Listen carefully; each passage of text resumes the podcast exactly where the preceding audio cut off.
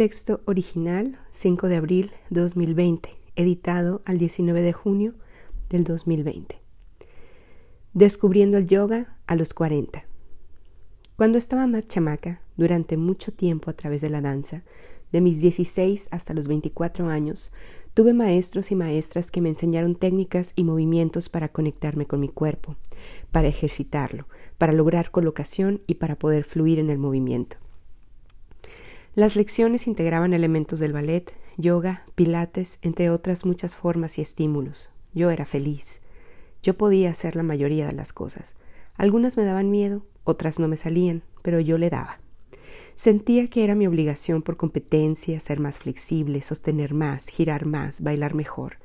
Yo no sabía el tesoro que estaba experimentando al poder mover mi cuerpo de diversas maneras. Para mí era solo dale más, abre más, más estética, más memoria, más, más, más. Luego nació mi hijo y le dediqué mi tiempo y mi vida a él y a mi trabajo. Y entre las muchas cosas que olvidé, se fue también la conexión con mi cuerpo. Intenté mucho y por distintas formas reconectarme con mi movimiento personal, pero mi mente relacionaba el ejercicio con cardio, sudor, dificultad y retos, con sufrimiento, con dedicarle tres o cuatro horas diarias como lo hacía cuando bailaba y daba clases de danza.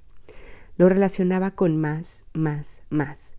Si no era de la forma que yo conocía, no me sabía y llegué a sabotearme permanentemente bajo ese pensamiento. Así que siempre que intentaba iniciar, yo me desanimaba mucho porque mis condiciones ya no eran las mismas de mis veintes. Mi cuerpo estaba cambiando, pero lo único que yo procesaba era no me veo ni me siento como antes. Intenté con un entrenador personal de gimnasio que me enseñó mucho y comprendí muchas cosas importantes, pero había algo que no me terminaba de conectar. Seguía metida en mi drama de que tenía que hacerlo como antes y el camino me parecía largo, distante.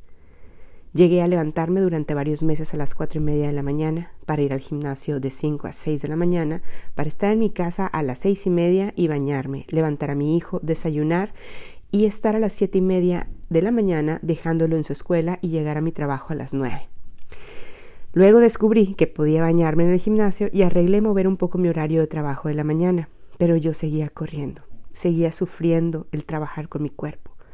Mientras tanto, Intentaba hacer yoga por mi parte los fines de semana, tratando de encontrar aquello maravilloso que yo escuchaba decir tan apasionadamente de varias personas. Igual seguía creyendo que tenía que hacerlo más difícil para que hubiera un efecto notable y por supuesto me desanimaba porque no podía de nuevo. Entonces, después de muchos intentos y desánimos, llegó un momento hermoso donde entendí varias cosas y reconecté. No sé cómo sucedió exactamente. Tal vez fue de tanto escuchar a mi astral sobre cómo le cambió la vida al yoga y sus clases sobre que nuestro cuerpo es una herramienta necesaria para la espiritualidad y la intención. Una vez la escuché hablar de su intensa experiencia con un desorden alimenticio y sobre cómo comprendió que, para cumplir su misión de vida en este momento, tenía que conectar con su cuerpo para poder acceder a la intuición y escuchar su voz interna, porque la certeza está dentro de nosotros, solo que silenciamos a nuestro cuerpo con cosas y no podemos escucharlo. Nuestro cuerpo es como un radio que toma la frecuencia de nuestra alma, pero para ello debe encontrar el camino libre. Nuestro cuerpo físico tiene ciclos y el tiempo es parte de nuestro, de nuestro viaje con él. Entonces decidí cambiar mi narrativa interna y comencé a repetirme lo siguiente. Mi cuerpo y mi energía no están en el mismo lugar de hace años.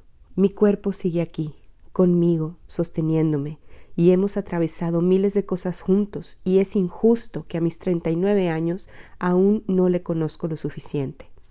No sé qué necesita mi cuerpo, no sé qué me pide, no sé cómo conectarme con él aquí y ahora. ¿Qué necesita mi cuerpo hoy de mí? Entonces pasó algo muy lindo. Cuando acepté que el pasado estaba en el pasado y que ese cuerpo y esa energía de mis veintes ya no me pertenecían, abrí la puerta de mi presente y mi cuerpo salió a recibirme. Llevamos más de tres meses haciendo yoga de una forma deliciosa. Les cuento. Un día me dije a mí misma, del universo de cosas que hay en YouTube, tengo que encontrar a la maestra indicada. Tengo que encontrar a ese ser humano que me ayude a conectar con el yoga. Y apareció Adrián Michler, una actriz, escritora, emprendedora y maestra de yoga certificada de Austin, Texas. Su canal tiene más de 7 millones de usuarios. Con mucho miedo hice la primera clase. No puedo describirles lo que sentí. Mi cuerpo inició a hablarme en cada movimiento. Adrián me hizo sentir que me estaba tomando de la mano y guiándome con mucha suavidad y además dando en el blanco, en los puntos correctos. Sentía que mi cuerpo había estado en la sombra durante tanto tiempo y de repente, como una tortuga en un estanque, alzaba el cuello hacia el sol. Fue maravilloso. Todo me dolió, todo, pero encontré las respuestas correctas para lo que me hacía falta.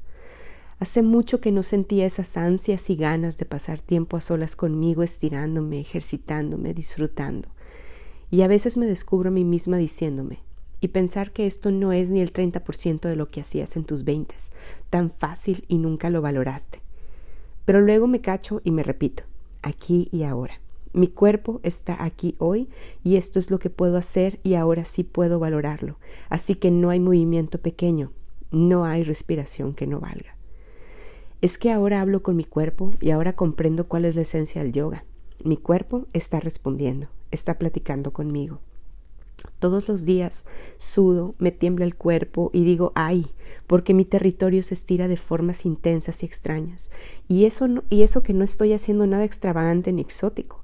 Simplemente estoy hablando y dándole amor a mi templo.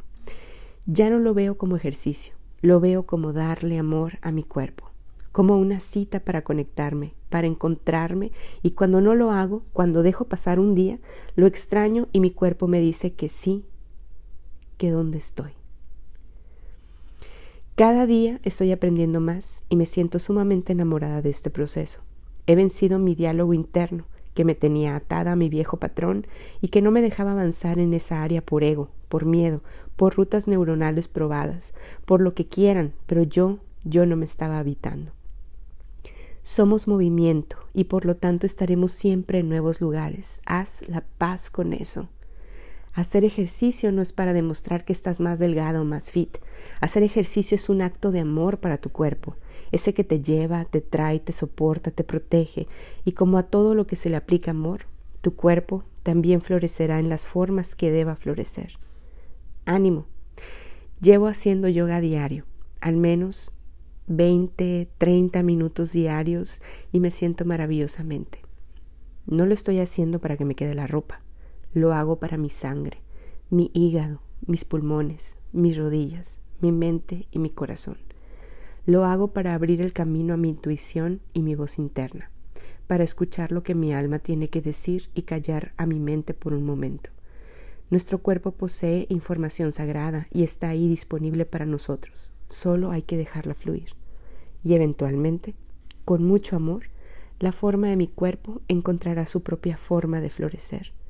Estoy en ese proceso y muy feliz. Ojalá se den una oportunidad con el yoga y encuentren aquello que les haga sentir maravillosamente bien. Yo estoy emocionada y mucho.